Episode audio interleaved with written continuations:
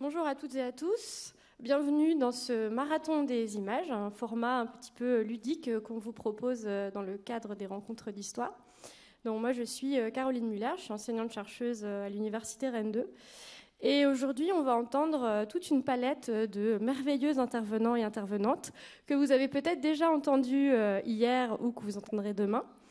Et le principe du marathon des images, pour ceux qui, ne le connaîtraient pas, c'est que nous leur avons demandé de choisir une image et ils vont avoir cinq minutes, chronomètre en main, n'est-ce pas, pour commenter cette image. Donc, euh, on, va commencer euh, tout, de suite.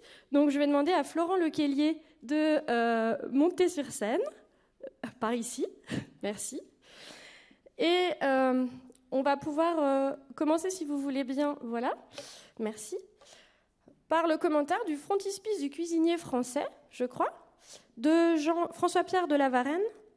Et c'est 1698, il me semble. C'est ça? Je me rapproche pour voir la. Alors, 17h37. D'accord. Allez, 33 secondes hein, quand même. Et 34 secondes. On attend 38 On vous écoute. Bien, donc je vous ai proposé le frontispice du cuisinier François. Le frontispice, c'est la gravure qui ouvre un ouvrage frontispice particulièrement soigné qui montre euh, un certain public. Le cuisinier François, c'est un livre de cuisine qui est publié en 1651 et qui va être un, grand succès et qui euh, annonce la grande cuisine euh, actuelle.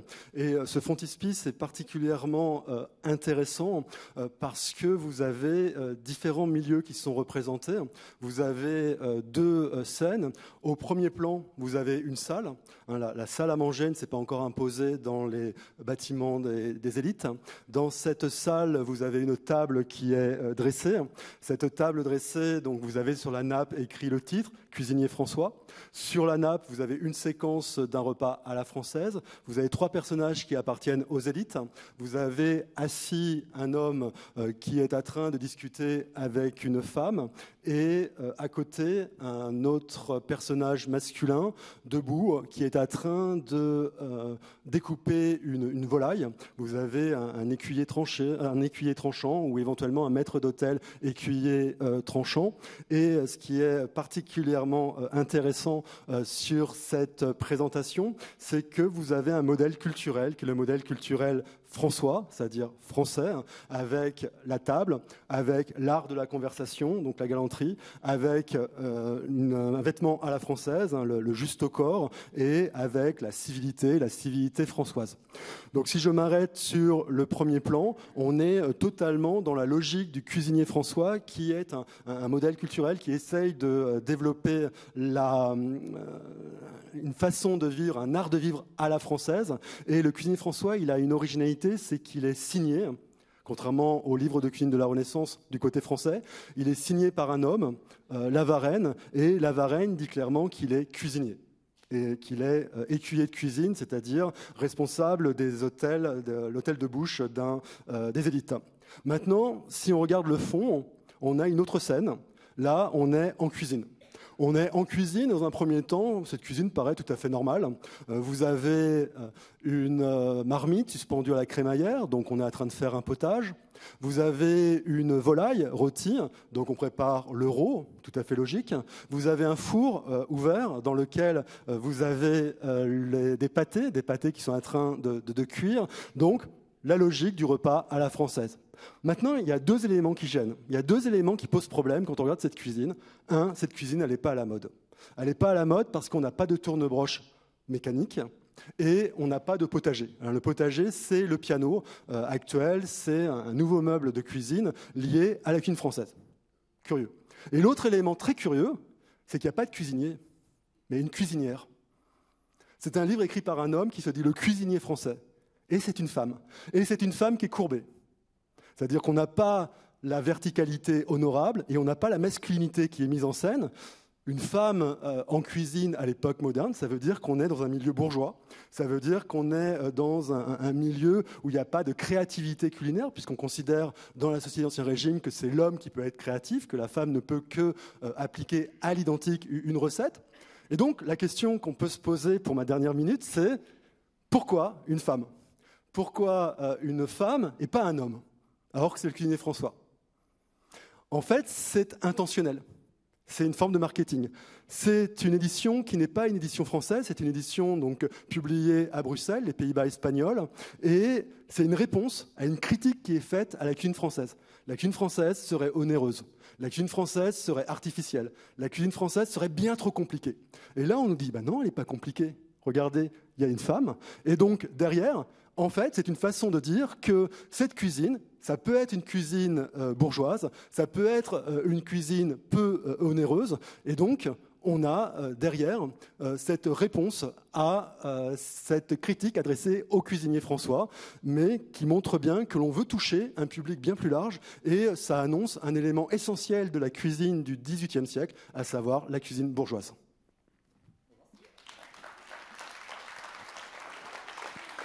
Merci. Magnifique tenue du temps.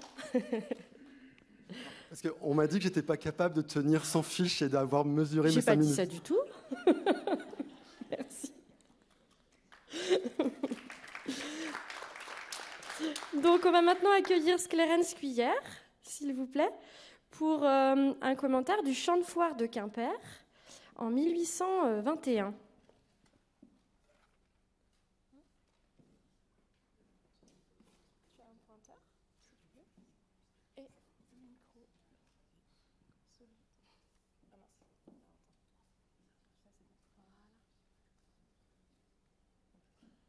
Me permets de tester le matériel juste avant.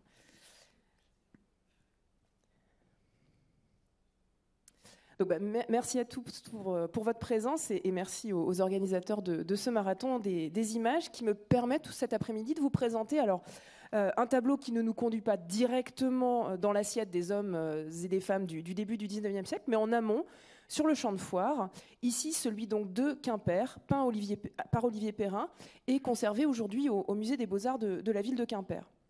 Alors Olivier Perrin, c'est un peintre qui est né en 1761 à Rostronin, donc au cœur de la Bretagne, et après des études artistiques à Rennes et un passage à Paris, eh bien il s'installe à Quimper en 1795 où il est professeur de dessin et il va occuper son temps libre à peindre les réalités qui l'entourent et notamment celles du monde paysan, dont il devient en, quelque sorte le chroniqueur. Alors le champ de foire que vous voyez ici euh, est une scène de la vie courante de la Bretagne du début du 19e siècle. Et la place sur laquelle se tient chaque mois la foire est bordée donc ici euh, par une large route et euh, à droite donc est limitée par l'enclos du cimetière que l'on voit ici devant, devant la chapelle. Donc il s'agit ici de la chapelle de Carfintin. Nous sommes dans un faubourg du nord de Quimper. Nous ne sommes donc pas au cœur de la ville, euh, car le champ de foire doit être accessible et suffisamment grand pour accueillir les bestiaux, qui sont le principal objet hein, de, ces foires rurales. Ce champ de foire est également à l'extérieur de la ville parce qu'il engendre des nuisances sonores et olfactives que les riverains souhaitent bien entendu le plus éloigné possible de leur habitation. Alors la particularité de cette scène tient au fait que le peintre a voulu absolument juxtaposer tout ce qu'il sait des foires de sa région. Et donc pour ce faire, il choisit euh, un point de vue un peu surélevé et va ordonner la foule en trois ensembles. Donc euh, on les a ici, donc trois, euh, qui donc sont superposés les, uns aux autres. Et ça lui permet de tout montrer, quitte peut-être même à en faire trop, puisqu'au centre, ici, nous avons même eh bien, une scène de danse peu probable sur, un champ de foire de, de ce début du 19e siècle. Alors dans cette composition, on retrouve l'ensemble de la foire, depuis euh, des personnes qui arrivent sur le champ de foire jusqu'à la fin de ce champ de foire où on retrouve ici euh, eh euh, des hommes ivres qui s'en vont, l'un même gisant sur, sur le sol. On trouve par ailleurs une foule nombreuse d'acteurs qui illustrent le brassage de population qu'incarne la foire, mélangeant donc des personnes des deux sexes et de tous les âges. On voit des danseurs, donc on l'a dit. On voit euh, également ici euh, des musiciens euh, jouant du biniou et, de la bombarde. Nous sommes en Basse-Bretagne. Au premier plan, des joueurs ici. Non, je vois pas. Un bonimenteur ici avec, avec ses couteaux, des mendiants, des femmes, des enfants, mais surtout, eh bien, dans cet ensemble, surveillé bien entendu euh, à droite ici par, euh, par un ecclésiastique, eh bien on trouve des paysans, euh, paysans du pays de Quimper que, des, Perrin va, va décrire avec, avec précision. Les hommes portent tous ce qu'on appelle le bragoubraz, c'est-à-dire une culotte assez large et une veste bleue, bleue qui donne son nom glasique eh bien, à toute la mode du, pays de Quimper. Alors le fait que ces paysans eh bien, portent le même, euh, le même vêtement euh, nous indique que euh, nous sommes dans une foire hein, avec un rayonnement relativement local, une, une foire d'importance limitée. Alors que viennent faire ces paysans? Eh bien, à la foire de Quimper, ils viennent surtout et principalement donc acheter des bestiaux, bestiaux que vous avez au fond ici, donc des porcs et, et des bovins. Alors, ces porcs et ces bovins sont achetés par des marchands et par, et par des paysans. Le cochon, tout d'abord, est présent c'est logique, dans toutes les foires bretonnes au XIXe siècle, comme précédemment, il y a des cochons. Parce qu'une fois acheté, c'est un bestiau qui ne coûte presque, rien. Il se nourrit des déchets de la maison. Et une fois qu'il est tué, eh bien, il devient pâté, boudin, saucisse, andouille. Alors que salé, eh bien, il peut assurer la nourriture de toute la maisonnée pour une partie de l'année. Il est donc un objet d'échange important, on peut le voir ici. Alors souvent, les cochons sont vendus jeunes au marché. Ici, ils apparaissent quand même plutôt, plutôt gros au regard de, la taille des hommes. Les bovins sont également nombreux. Euh, ils sont donc achetés par des marchands et des paysans qui s'en servent pour travailler dans les champs, pour l'élevage également, les vaches assurant la production de lait, permettant bien entendu la production du beurre. Alors autour des bestiaux, on trouve essentiellement des hommes. Certains tentent de maintenir les bestiaux groupés parce qu'il n'y a pas d'enclos. D'autres les observent sur place parce qu'ils engagent des négociations. Alors ces négociations, elles sont représentées ici, du moins la fin de ces négociations, on les trouve ici à gauche euh, de notre tableau, où l'on voit deux hommes en bleu, face à face, qui sont sur le point de se taper dans la main. Et euh, les sources écrites hein, nous confirment que dans ce monde paysan qui ne maîtrise pas l'écrit, eh la conclusion d'un marché se, résume en premier lieu à la force des mots, bien entendu que nous n'avons pas ici, mais aussi parfois à la force des gestes. Et les paysans ayant scellé le marché se retrouvent ensuite à l'auberge, que nous avons probablement ici euh, à gauche. Et c'est peut-être donc ici que l'on retrouve cette fin de marché avec des hommes autour d'une bouteille, ici de vin ou de cidre, on ne sait pas, et de pain, probablement du cidre, hein, puisque nous sommes en Basse-Bretagne et que euh, la production y est importante, cidre que l'on peut peut-être aussi retrouver dans le tonneau que nous avons au centre de, l'image. Donc cette conclusion du marché, on l'appelle dans les sources le vin du marché. Euh, vin du marché que l'on retrouve donc ici, mais euh, alimentation que l'on retrouve aussi sur les foires, avec souvent eh bien, ce qu'on appelle des tinelles, c'est-à-dire des étals où on peut retrouver en Basse-Bretagne des soupes, mais aussi des crêpes. Donc la foire est un lieu où on échange, mais un lieu où aussi on se restaure et un lieu de sociabilité. Donc au final, c'est un portrait ici très vivant d'un champ de foire que nous propose Olivier Perrin. Il apparaît non seulement comme un lieu d'échange indispensable pour les ruraux du pays de Quimper, mais aussi comme un lieu de sociabilité incontournable, un spectacle bruyant et haut en couleur qui anime la ville chaque mois. Je vous remercie.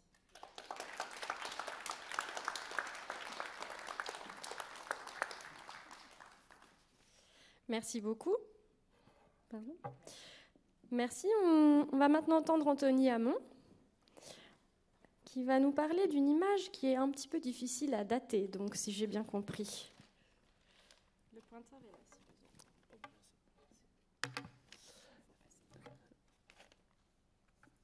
Bonsoir à toutes et à tous.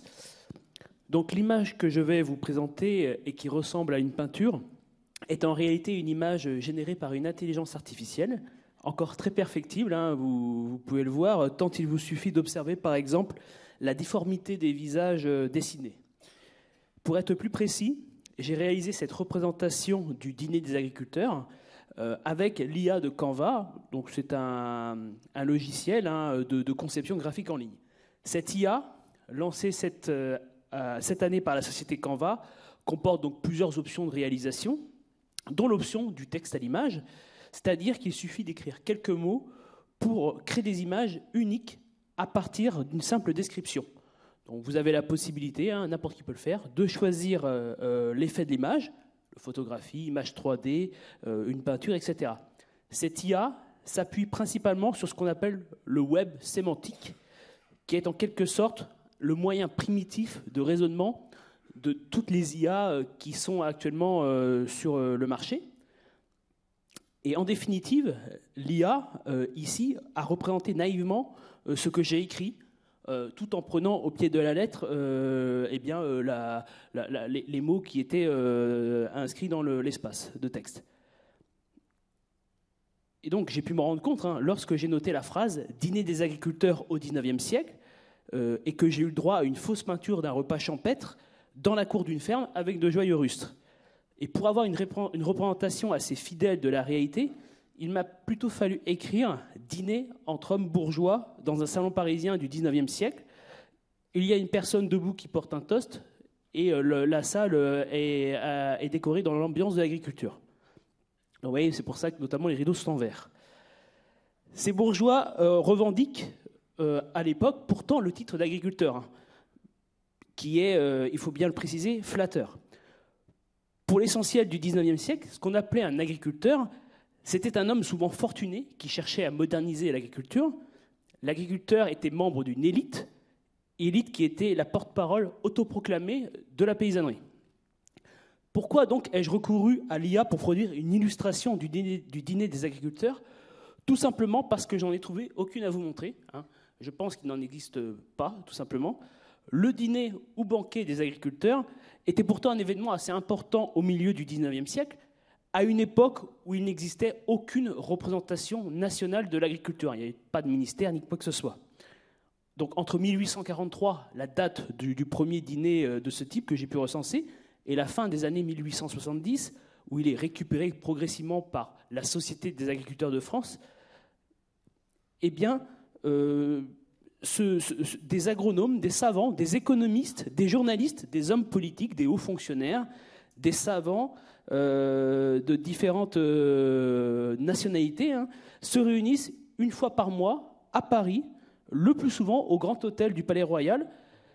Et donc, hein, on s'inspire euh, de ce qui se fait alors en Angleterre, hein, des dîners organisés, des dîners de gala organisés par la Société royale d'agriculture d'Angleterre.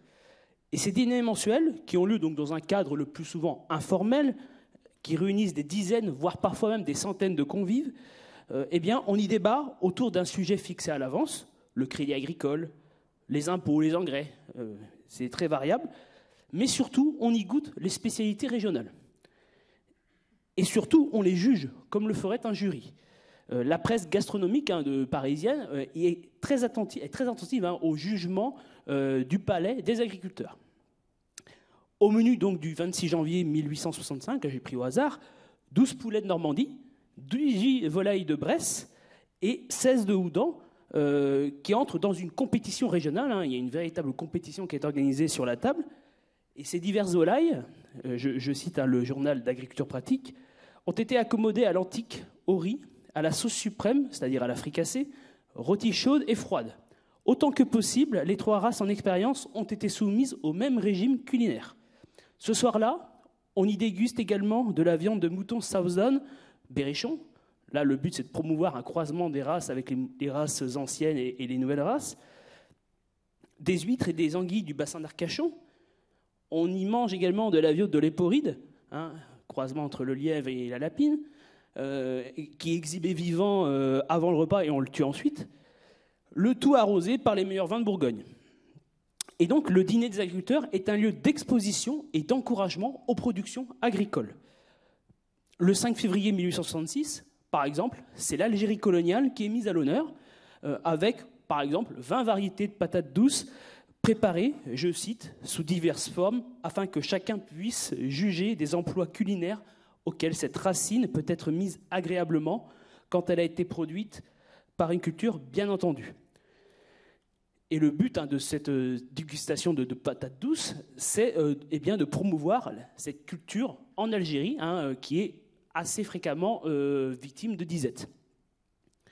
On y déguste également des mandarines envoyées par le comice agricole de Blida, euh, qui avait, d'après un compte-rendu, un goût délicieux. Et on, entend également en faire la promotion pour que ces mandarines hein, euh, eh bien, puissent faire une bonne et loyale concurrence aux oranges maltaises. On a également hein, le lauréat de Charente-Inférieure qui a envoyé son cognac aux agriculteurs. Hein, et, il y a un enjeu de taille pour ce viticulteur dans la mesure où son breuvage va être en réalité, en rivalité, avec l'eau de vie de l'un de ses concurrents, euh, concurrents qui avait lui envoyé son, cognac deux mois plus tôt. Et donc, pour chaque aliment au menu, un orateur présente à l'Assemblée, Assemblée affamée, il hein, faut, faut vous l'imaginer, la manière dont il est produit et consommé localement.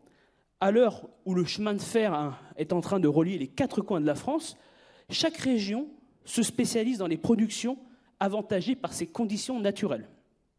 Et au dîner des agriculteurs, vous, savez désormais, hein, on se remplit à la fois l'esprit et le ventre quand on n'y fixe pas, bien sûr, les orientations de la politique agricole française. Voilà qui peut, en tout cas, euh, sans doute, à mon avis, expliquer l'absence de représentation picturale de ces dîners. Je vous remercie.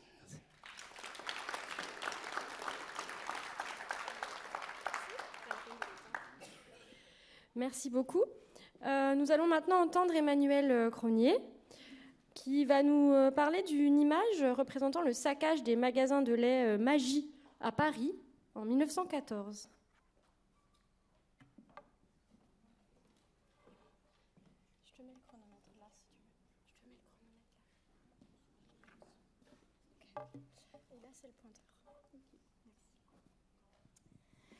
Bien, merci. Donc, ce que, vous avez à l'écran, c'est une photographie qui est prise donc à Paris, dans le 9e arrondissement, rue Clausel, le premier jour de la mobilisation générale en 1914. On est le 2 août, 2 euh, août 1914 ici. Euh, qui est un jour où, euh, alors ce type de photos, vous en avez des, centaines en fait qui sont prises dans les tout premiers jours de la mobilisation, et on retrouve des scènes identiques, par exemple euh, à Londres ou, ou à Berlin, par exemple, puisque un certain nombre de commerces et de commerces alimentaires en particulier sont, sont, sont, saccagés, sont attaqués, sont la cible de rumeurs. alors, un peu dans l'esprit de ce que Florent Kellier a expliqué tout à l'heure, D'abord parce que euh, représente ce point d'ancrage des identités alimentaires qui, au tout début d'août 1914, euh, euh, sont aussi un point d'ancrage du patriotisme et ici du mouvement de toute cette, haine de l'ennemi qui va beaucoup s'exprimer dans les premières semaines et premiers mois du conflit, avant ensuite de, s'éteindre ou de, changer de forme pendant le conflit. Donc la cible ici, c'est euh, cette société euh, laitière euh, Magie qui est au, cœur de, la photographie, qui est une société suisse qui a été fondée dans les années 1880 et qui est déjà connue à l'époque pour son bouillon cube, hein, qu'elle vend en France depuis 1907 et qui est un grand acteur hein, du marché euh, de détail euh, du lait à Paris. C'est une des grandes sociétés laitières, puisque en 1914, elle vend chaque jour 200 000 litres de lait aux Parisiens. Elle a 840 boutiques de ce type qui sont installées à Paris. Ça veut dire à peu près en moyenne 40 par arrondissement. Euh, dans lesquelles elle vend aussi, alors outre euh, le lait, mais euh, du beurre, du fromage ou, du yaourt. Elle est ainsi typique hein, de tous ces magasins à succursales hein, qui se sont développés depuis le milieu du 19e, les années 1870 en particulier. vous connaissez par exemple certainement des firmes comme Félix Potin, hein, qui sont typiques de cette nouvelle modalité de distribution alimentaire. Donc ici, on a une scène euh, qui est située après l'attaque. Hein, euh, il ne reste plus que quelques passants, des hommes et puis euh, des enfants qui sont en train de récupérer un certain nombre d'objets qui, ont été, qui ont été jetés dans la rue et qui sont voilà, qui, voilà, passent pour les récupérer. Donc là, on est rue Clausel, mais cette scène, elle s'est répétée dans de très nombreuses boutiques euh, parisiennes hein, de euh, magie le même jour. On a ainsi au moins une quinzaine de photographies différentes hein, qui, couvrent, la capitale mais en fonction de ce que faisaient les photographes ce jour-là, parce que beaucoup sont en même temps en fait présents dans les grandes gares parisiennes où ils photographient au même moment les soldats qui sont en train de partir au front. Alors, ce qui est intéressant ici, c'est ce qu'on ne voit pas, en fait, euh, en réalité, c'est-à-dire en particulier les centaines de litres de lait qui ont dévalé euh, les rues, euh, les rues abordant ces, ces, laiteries, qui se sont répandues et qui ont été décrites hein, par, les témoins comme tout à fait typiques hein, de, un peu ce, cette excitation anti-allemande qui s'est exprimée au tout premier jour hein, de la mobilisation.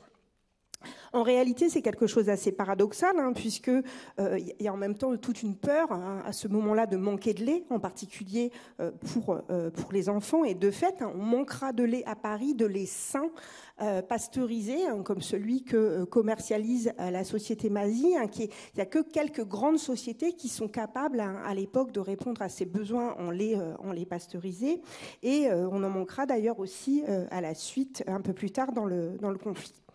Alors le paradoxe, hein, c'est que là, je l'ai dit d'emblée, hein, je ne sais pas si ça vous a frappé, mais la société suisse n'est pas une société allemande, hein, ni même germanique, c'est une société suisse, un pays neutre, euh, qui le restera pendant le, conflit, euh, où vous trouvez aussi, par exemple, à l'époque, le siège de la, de la Croix-Rouge internationale qui va intervenir dans, dans l'aide alimentaire. Et ce que vous avez ici, finalement, c'est le produit euh, d'une campagne euh, contre la société Magie, dite Magie Cube, avec un K, qui est orchestré par l'Action française, hein, ce mouvement nationaliste, anti-germanique euh, en France, qui dure depuis 1913 et qui, voilà, qui à la fois dénonce un certain nombre de, rumeurs sur la participation de, de Magie à l'espionnage au profit des Allemands et qui, par ailleurs, aussi euh, joue sur les crispations des petits commerçants parisiens, notamment du monde des crémiers, hein, qui a vu arriver ces grandes sociétés qui commercialisent du lait et qui, du coup, bah, les concurrencent euh, depuis, euh, depuis, quelques années, maintenant. en particulier, donc au sein des, rumeurs qui sont propagées par pardon, par l'action française, il y a des rumeurs de vente de lait empoisonné par la société Magie, euh, le fait aussi qu'elle financerait l'Allemagne, hein, ce qui n'est pas du tout euh, probant hein, pour, euh, pour l'époque, qu'elle espionnerait aussi au profit de l'Allemagne en diffusant des messages codés par ces supports publicitaires hein, que vous connaissez, les affiches, les plaques émaillées qu'on trouve partout dans les campagnes et les villes françaises euh, à l'époque. En réalité, il y a euh, ces attaques, c'est le fruit de quelques individus, souvent deux, trois ou quatre, hein, qui font partie de ces mouvements euh, nationalistes et qui profitent hein, des premiers jours de la de la mobilisation pour aller détruire détruire les commerces. Et au fond, alors même qu'on craint de manquer de lait, on a une scène de, gaspillage hein, absolument énorme de lait, un produit de base, un élément nourricier, mais qui fait encore Euh, à l'époque euh, l'objet de, euh, de, beaucoup d'inquiétudes. Hein. Le, lait sain, c'est quelque chose qui est, compliqué. On trouve du, lait mouillé, du lait qui, pose un certain nombre de problèmes. Et au fond, hein, ce que je trouve intéressant dans cette scène, c'est la manière dont elle exprime hein, toutes ces peurs alimentaires qui sont tout à fait typiques finalement des, des, périodes de conflits armés, mais notamment des, premiers jours, premières semaines de déclenchement euh, du conflit, euh, qui euh, finalement font ressurgir énormément de peurs alimentaires, peur de l'empoisonnement de l'alimentation, hein, et qui, bon, alors évidemment, vont diminuer ensuite au fil au fil du conflit. Et donc pour clore cette histoire, hein, en 1920, la Société Magie intentera un procès pour diffamation, enfin en diffamation euh, auprès de l'action française, hein, qu'elle gagnera. Hein. alors euh, pendant la guerre, en fait, il n'y a, pas de moment hein, propice pour porter cette affaire en justice, mais en 1920, Magie gagnera bien le, procès en diffamation contre, contre l'action française. Voilà, je vous remercie.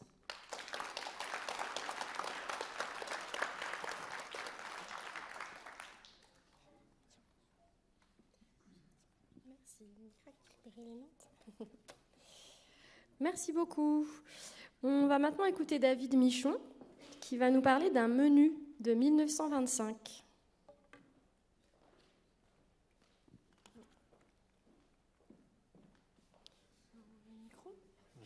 Le pointeur est là. C'est marrant ça, mais c'est pas mon menu. Non, je saurais pas quoi dire grand. Ouais, voilà. Euh, donc effectivement, c'est un. Je regarde aussi. Ok, c'est bon. Et 10. Euh, menu du 27 décembre 1925. Euh, en l'honneur de la, c'est la fête de la Sainte-Barbe. C'est un menu qui est donné par la ville de Fécamp, conjointement avec les sapeurs-pompiers, puisque c'est le banquet officiel de la compagnie des, des sapeurs-pompiers.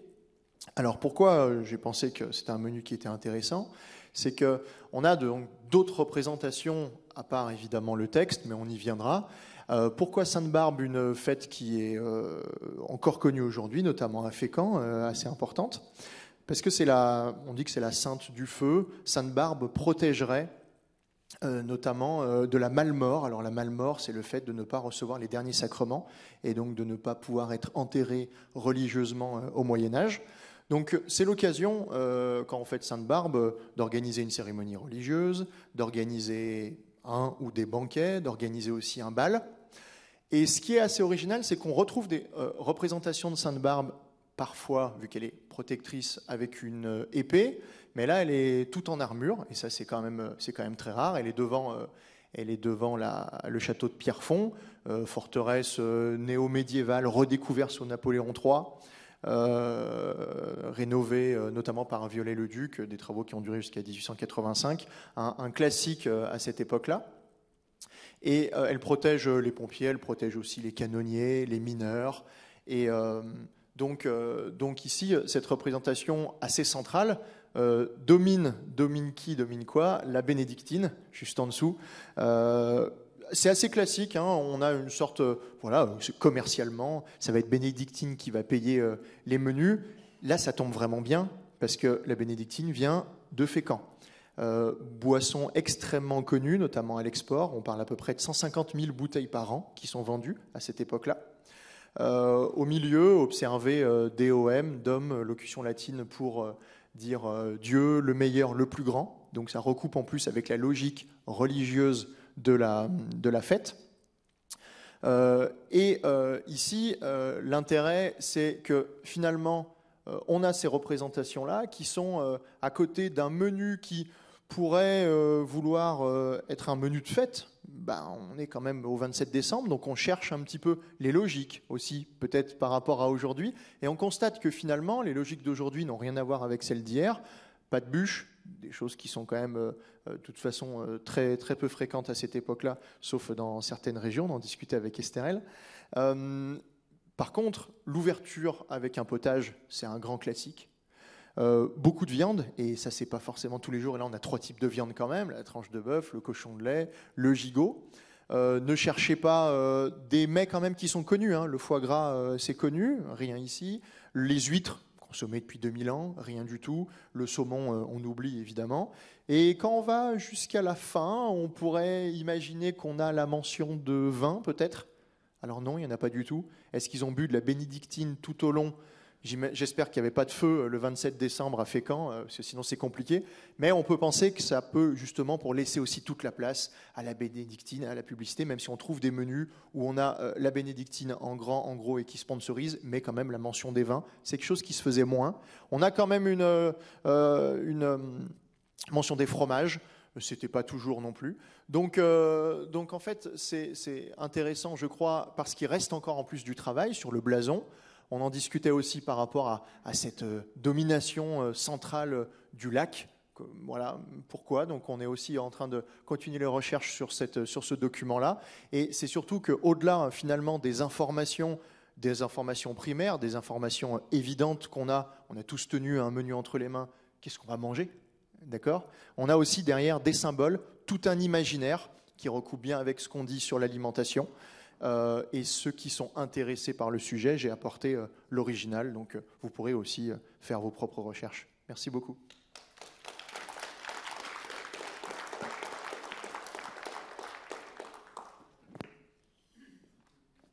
merci beaucoup. on, va, maintenant entendre Estherelle Payani donc pour une carte postale qui date donc de la belle époque.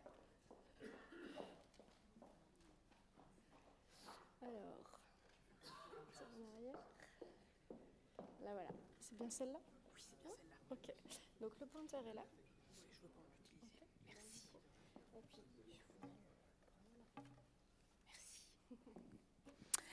Alors avant de me pencher sur l'histoire des cuisinières, je n'avais jamais, jamais entendu parler de cette dame qui s'appelle la Mélie.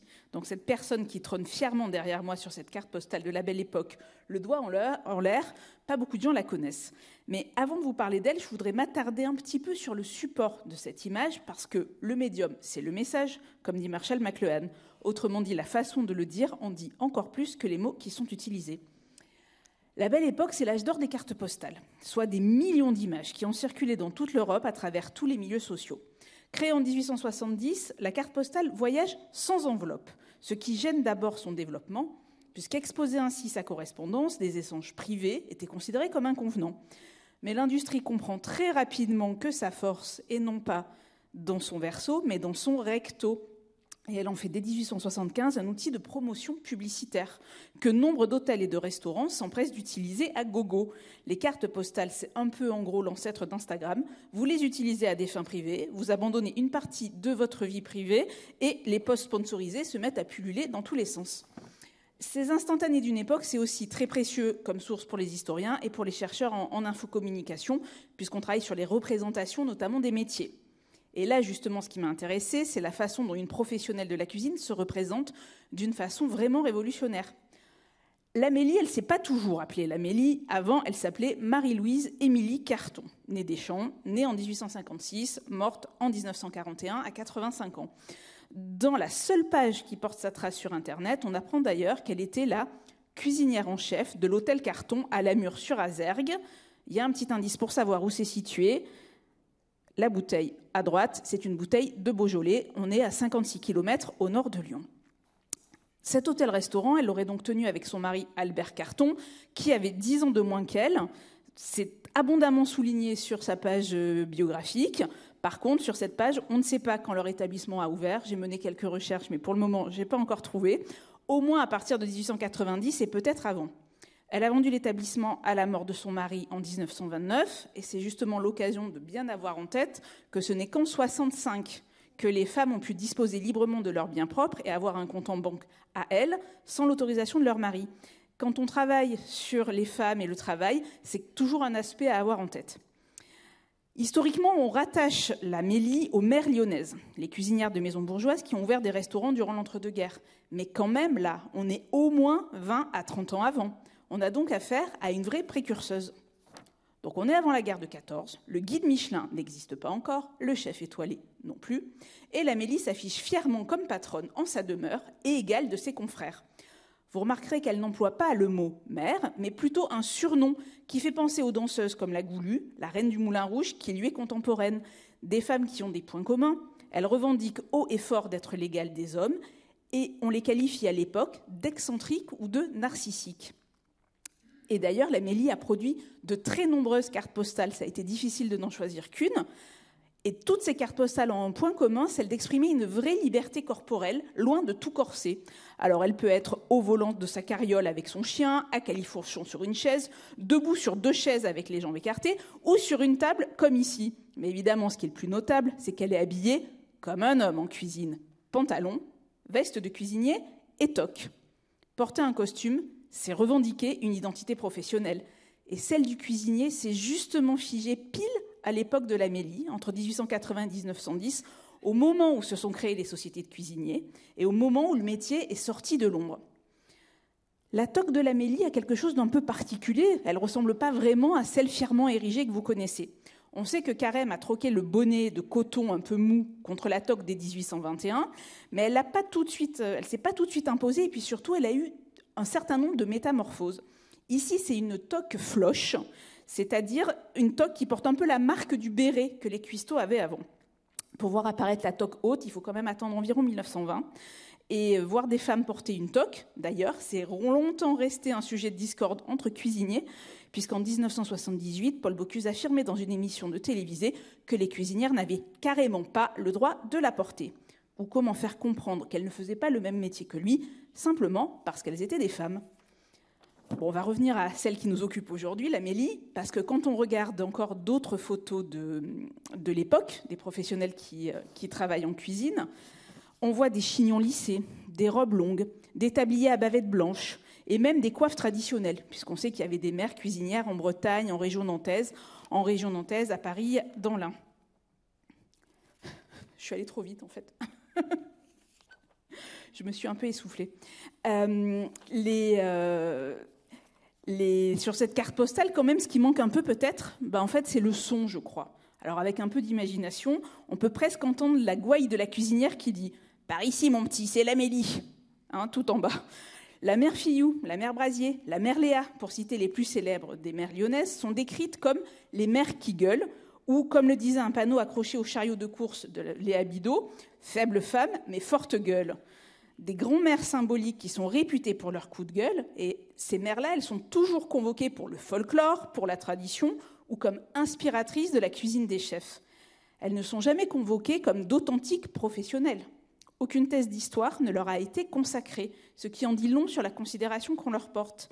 L'histoire de ces mères et aussi de ces chefs, qu'elles soient lyonnaises, avéronaises, bretonnes, provençales ou lilloises, ben, il reste à l'écrire.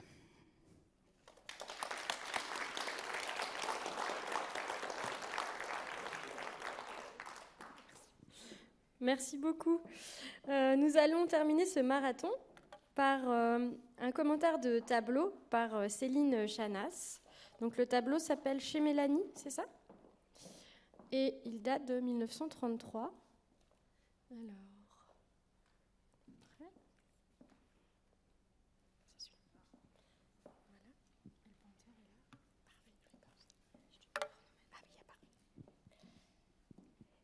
Eh bien, bonjour à toutes et à tous. Donc, je crois que la transition entre la précédente et cette image est toute trouvée, puisqu'au menu de ce marathon des images, j'ai choisi euh, un tableau, alors qui n'est ni conservé ni présenté au musée de Bretagne, mais il le fut dans l'exposition euh, dont j'ai parlé précédemment, quand les Bretons passent à table et boire également. Et il est présent à quelques encablures d'ici. Euh, c'est un, tableau qui est dans les collections de l'État, mais qui est euh, déposé par le CNAP, Centre national des arts plastiques, au musée d'art et d'histoire de Saint-Brieuc. Ce tableau, il est signé de Maurice Asselin, il date de 1933, et je voudrais commencer par planter le décor des acteurs et des lieux.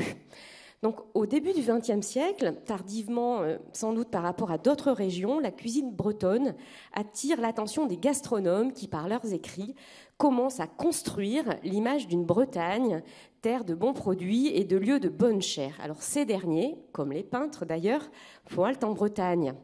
Ils dégustent alors à Pont-Aven, chez Julia Guillou, un homard au font halte à l'hôtel d'Audierne, chez le père Batifoulier, ou chez la bonne mère Clémence à la Chébuette, prénommée la papesse du beurre blanc, ou chez Madame Lozivite à Concarneau, célèbre pour sa cotriade. À Moëlan-sur-Mer, au port de Brignot, officie la mère Bacon. Et c'est dans cette auberge, dans son auberge, également un rendez-vous d'artistes, que débarque en 1905 Maurice Asselin, un peintre parisien qui commence alors son exploration du monde. Il y revient en Bretagne à de nombreuses reprises, dans les années 30, et fréquente les bonnes tables avec son ami Kurnonski. Kurnonski, c'est l'un de nos personnages principaux présents sur scène, ou plutôt attablés. Kurnonski, c'est l'homme à gauche. Alors, qui se cache derrière ce curieux nom? Car Kurnonski, c'est un pseudonyme. Il signera même simplement Cur, C-U-R. Alors, c'est un angevin qui est né en 1885. C'est un romancier, un gastronome, un humoriste, critique culinaire français, 1m75, 96 kg. Son embonpoint dit son amour de la bonne chair, comme vous le voyez sur ce tableau. À partir de 1921, il publie avec Marcel Rouff La France gastronomique. La France gastronomique, c'est une collection qui recense les cuisines régionales et les meilleurs restaurants de France. Et en 1927, Kurnonski est élu prince des gastronomes par 3338 cuisiniers, restaurateurs et gastronomes. Et alors qu'éclate la Seconde Guerre mondiale, Kurnonski quitte Paris et s'installe dans une auberge à Riec-sur-Belon, en Bretagne, chez Mélanie. Nous y voilà, entrée en scène de notre second protagoniste du tableau, à droite, Mélanie. Alors, qui est Mélanie? D'ailleurs, n'est-ce pas curieux, une cuisinière à table Ne devrait-elle pas être en cuisine? Pourquoi donc le peintre la représente-t-il ainsi à table aux côtés de Cure, comme une égale, simplement séparée par des plats et une femme de service? Alors si en 1929, Kurnonski mentionne déjà dans ses critiques Mélanie Roy, il cite des spécialités de son restaurant comme le homard à la crème, les palourdes des Glénans, la dinde rôtie farcie au foie de volaille et d'admirables poulardes, c'est qu'il la connaît bien. Il la connaît depuis 1903. Mélanie Roy, elle, est née à Riec-sur-Belon en 1878. Elle est cuisinière de son état à l'heure du tableau, mais avant son mariage, elle a travaillé comme épicière et comme ostréicultrice. Alors, elle doit sa notoriété à Kurnonsky et ce tableau résume en quelque sorte l'éloge de sa cuisine, l'éloge de la cuisine de Mélanie que Kurnonsky publie dans la presse au travers de nombreuses chroniques gastronomiques. Maurice Asselin, lui, nous signifie à nous spectateurs que le restaurant chez Mélanie est breton. Les serveuses sont en habit traditionnel de Pont-Aven et elles-mêmes en portent toujours la coiffe. On note aussi un clin d'œil euh, aux amis peintres avec le décor, les peintures d'artistes euh, bretons au mur. Alors Mélanie Roy a une notoriété forte puisqu'elle euh, se voit récompenser des célèbres macarons du guide Michelin, deux en 1932 et trois en 1934. Et le restaurant sera une table réputée après-guerre, fréquentée notamment par les présidents Vincent Auriol ou René Coty. Et Mélanie, euh, comme on l'a vu dans l'image d'avant, fait aussi partie de ces nombreuses femmes qui tiennent des auberges dans cette première moitié du XXe siècle, ces, femmes qu'on appelle les mères. Et donc Kurnonsky euh, apprécie la, cuisine roborative, alors traditionnelle comme il le dit, et je le cite, une admirable cuisine simple et mijotée, l'inégalable cuisine de nos grands-mères.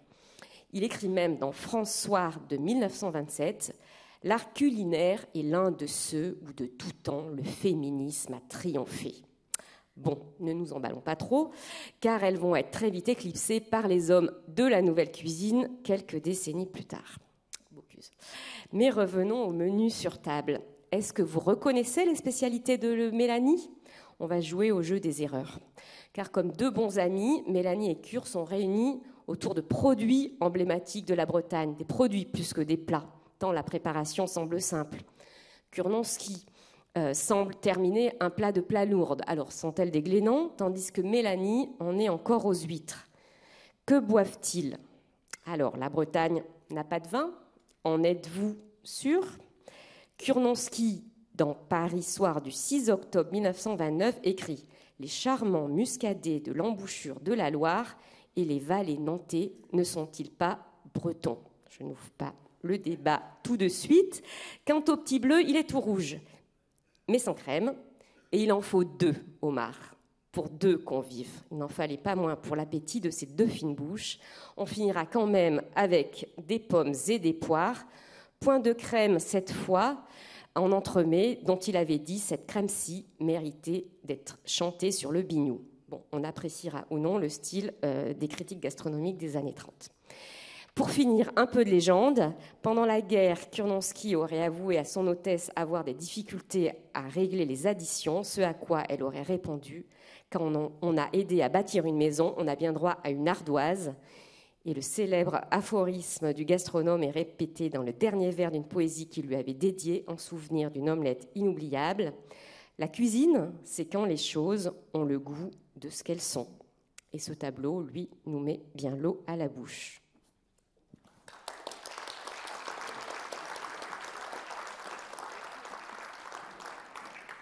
Bien, on arrive au terme euh, de, ce marathon des images. On peut euh, remercier bien chaleureusement nos intervenants et intervenantes d'avoir joué un jeu euh, un peu périlleux et délicat. Et puis merci à tous et à toutes d'avoir été avec nous ce soir et, sur la journée.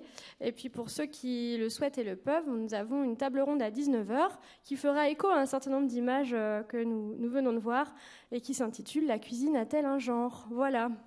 À tout à l'heure peut-être, sinon bonne soirée.